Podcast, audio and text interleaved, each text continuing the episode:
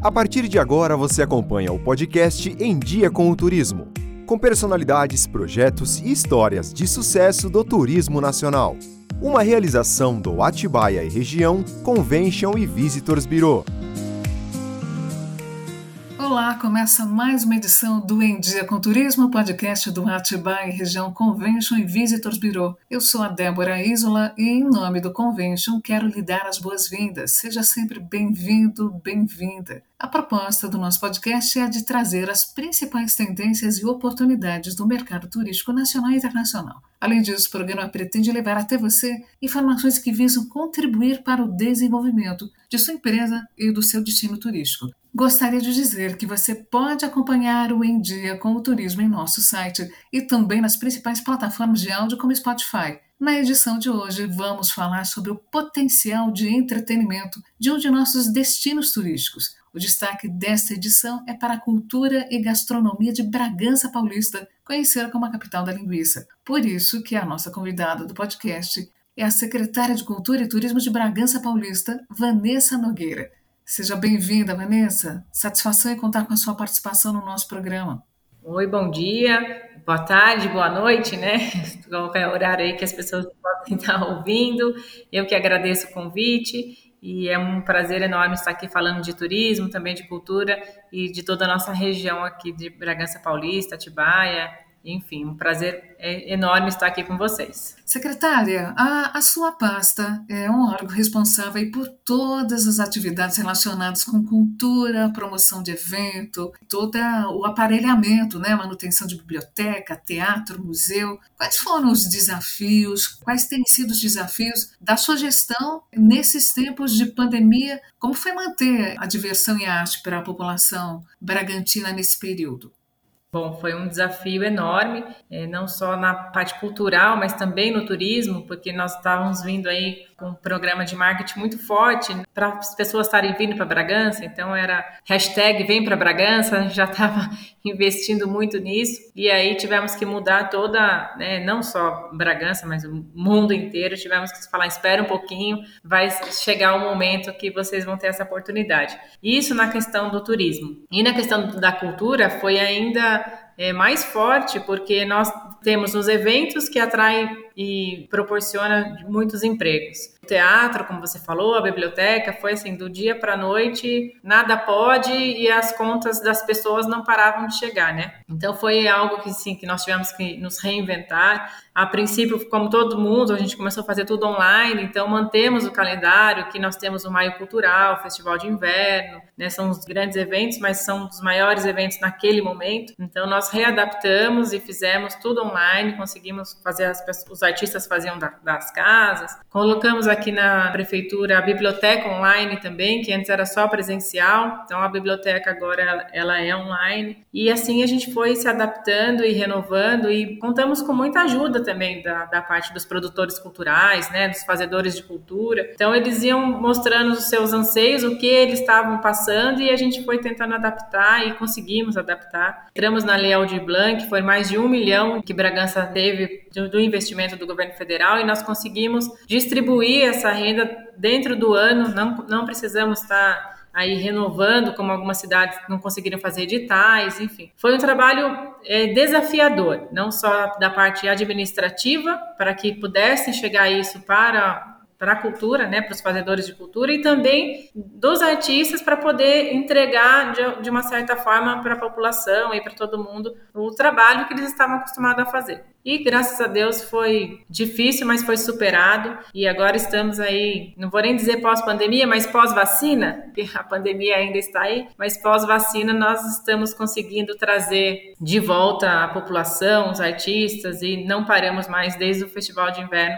desse ano, desde julho desse ano, nós conseguimos já começar a colocar as pessoas dentro do teatro com todo o protocolo, é, distanciamento, e agora a partir de novembro a gente já está com 100% da casa casa cheia aí, graças a Deus. Você acredita que, com, como foram bem-sucedidos, essa maneira híbrida é algo que, que vocês vão pensar daqui por diante, ou seja, manter uma parte presencial dos eventos e uma parte digital, online, para até abranger outro público que não consiga vir a Bragança? Estamos fazendo isso já, desde o Festival de Inverno que nós começamos com o público novamente, né, que foi no mês de julho desse ano, já foi híbrido e no decorrer aí do, nos nossos eventos ele está sendo híbrido também. Isso porque nós ainda não estávamos fazendo em praças públicas, né, no Lago do Taboão, que é o nosso cartão postal, alguns eventos nós ainda não estávamos fazendo lá, a gente só estava fazendo com controle de acesso mesmo. É o que nós vamos começar agora a partir de dezembro, com a vinda do Natal, né, e toda a programação do final de ano. Então, como era fechado, a gente estava conseguindo fazer híbrido e, e, acredito que isso vai ser daqui para frente, né? Não vai, não vamos mais voltar. Assim. É uma forma de você atingir a população, atingir outras regiões,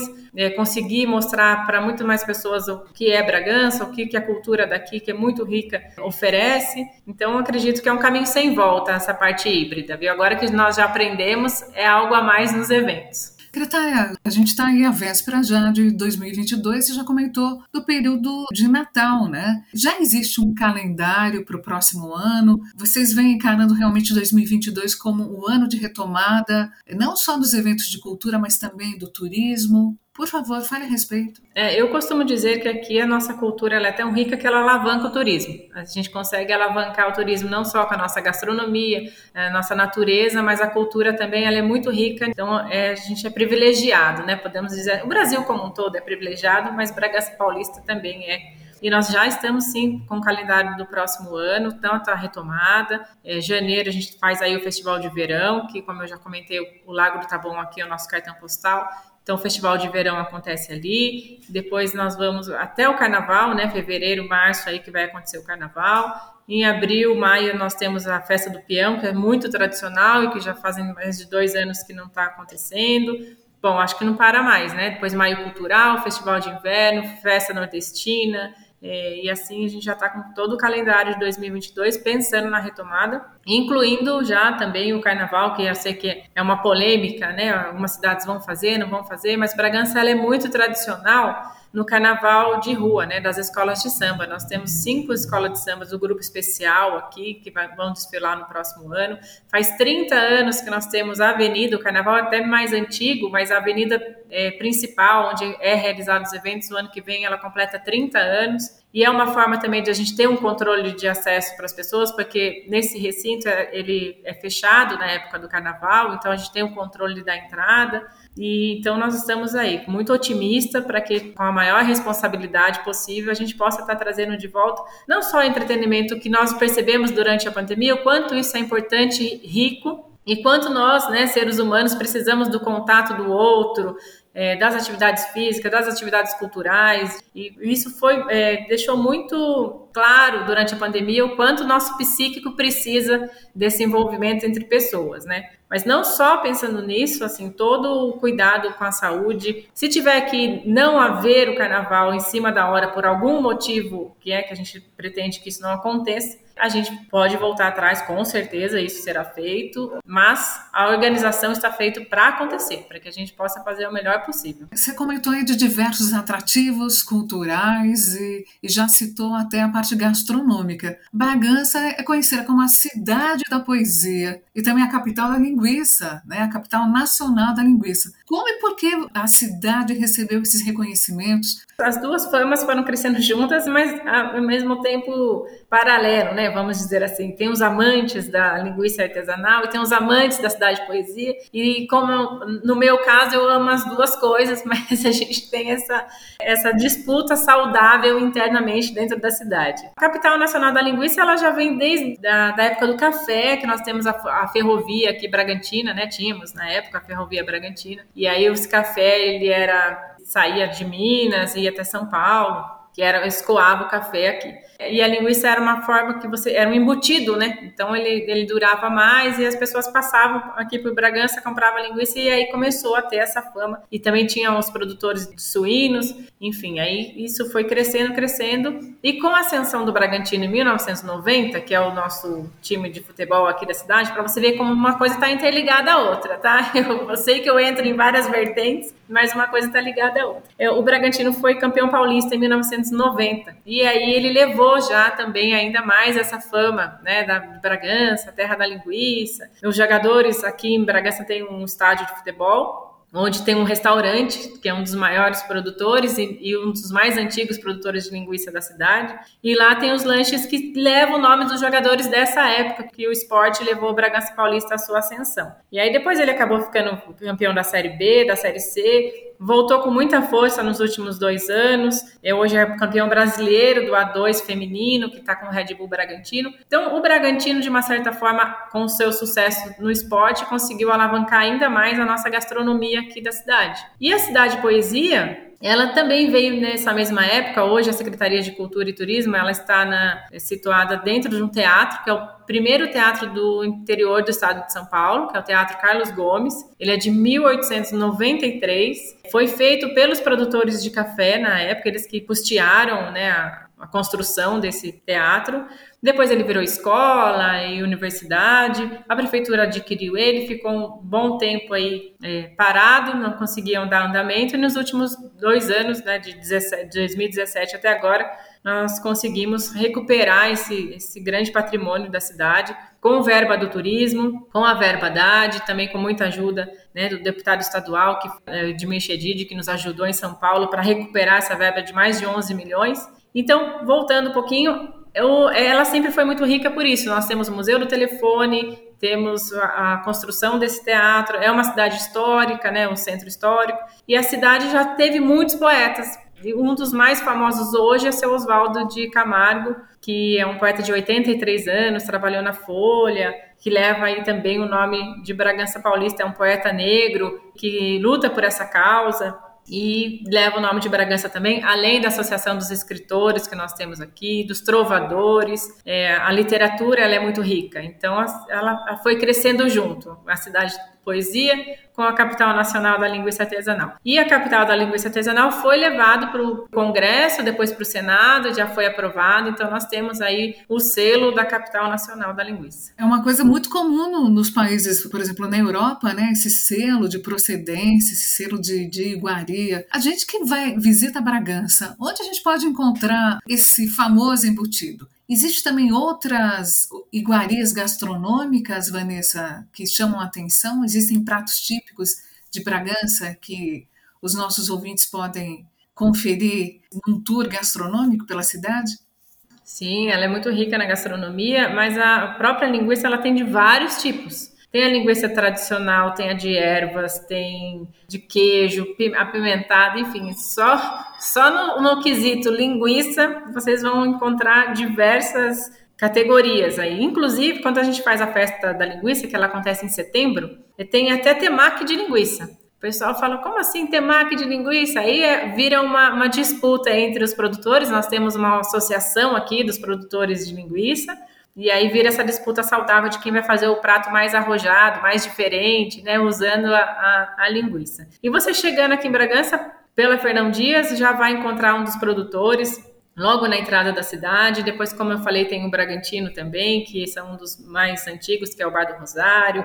Aí tem a famosa linguiçaria. Hoje, além dos produtores de linguiça, eles não ficaram só na, na fábrica, já estão vendendo tanto o produto final quanto o lanche, mas também a linguiça que as pessoas podem estar levando congelada para casa e presentear. Então, nós temos aqui mais de, de 12 produtores já cadastrados na Albrag. Chegando na cidade, vocês vão ver que vai encontrar linguiça em muitos locais, até no, hoje em dia nos supermercados. Voltando um, um, ponto em relação ao café. Em princípio, nessa, nesse período áureo de produção do café, Bragança servia mais como um trajeto né, dessa jornada do café até São Paulo. Mas existe uma produção especial de café em Bragança? Há produtores no território bragantino? São cafés especiais.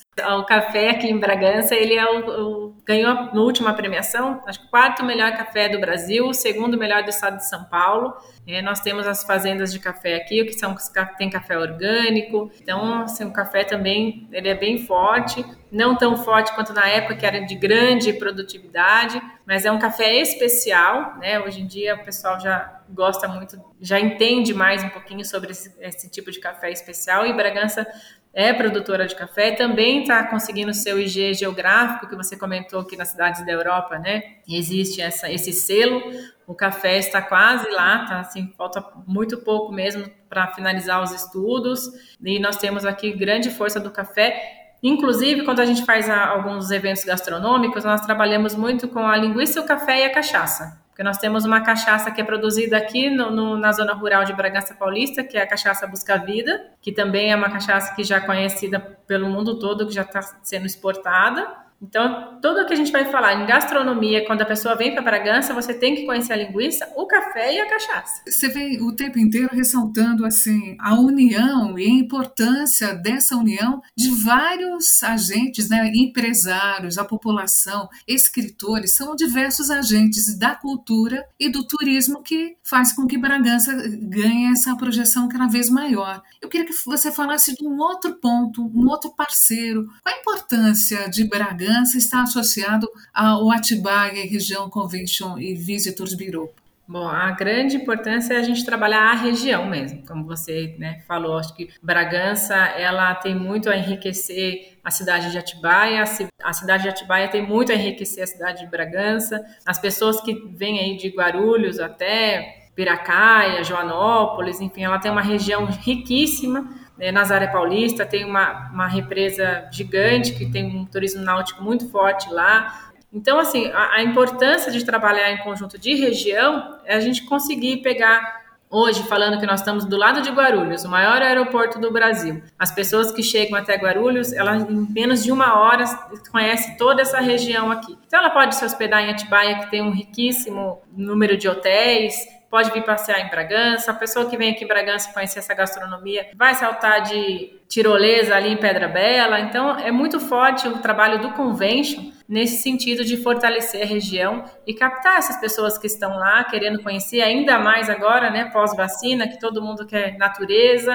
quer tranquilidade. E a nossa região, além de dela ser muito desenvolvida, ela traz tudo isso. É um atrativo muito forte. As pessoas encontram de tudo aqui nessa região e principalmente a, a paz interior, a saúde, a natureza. Então, a, quanto mais a gente trabalhar unido, essa é, a região tem só a engrandecer. E o turismo é uma rede, né? Nós temos que trabalhar em rede, a cultura é uma rede. Então, nós gostamos muito de trabalhar nesse sentido, porque quanto melhor Atibaia estiver, quanto melhor Mariporã estiver, e tenho certeza que Bragança vai estar cada dia melhor também, para poder melhorar ainda mais a região. Falando sobre as principais atrações e festividades da cidade da poesia, também conhecida como a capital nacional da linguiça, a secretária de Cultura e Turismo de Bragança Paulista, Vanessa Nogueira, a quem a gente agradece a participação especial a gente já deixa o espaço aberto para que você possa falar em outras ocasiões sobre os eventos culturais e turísticos de Bragança Paulista aqui no Em Dia com Turismo, Vanessa.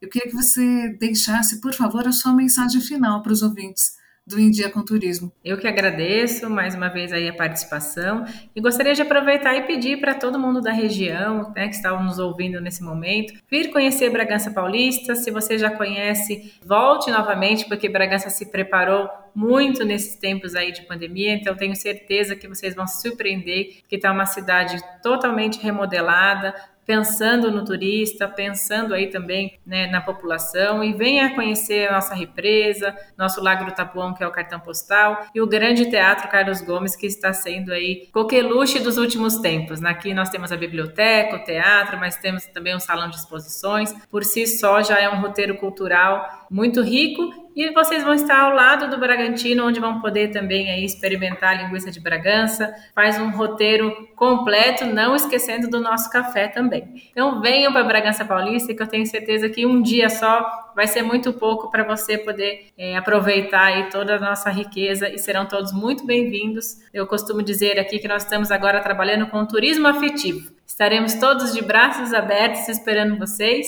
e muito obrigada pela oportunidade. A edição de hoje do nosso programa termina aqui, mas eu te espero no próximo episódio do nosso podcast, que é uma realização do Atibaia Região Convention Visitors Bureau, com produção da Narrativas Sonoras. Eu sou a Débora Isola e fico à sua espera no próximo Em Dia com Turismo. Até a próxima edição do nosso programa. Até lá. Acabamos de apresentar o podcast Em Dia com o Turismo, programa sobre o trade de turismo brasileiro. Uma realização do Atibaia e Região Convention e Visitors Bureau.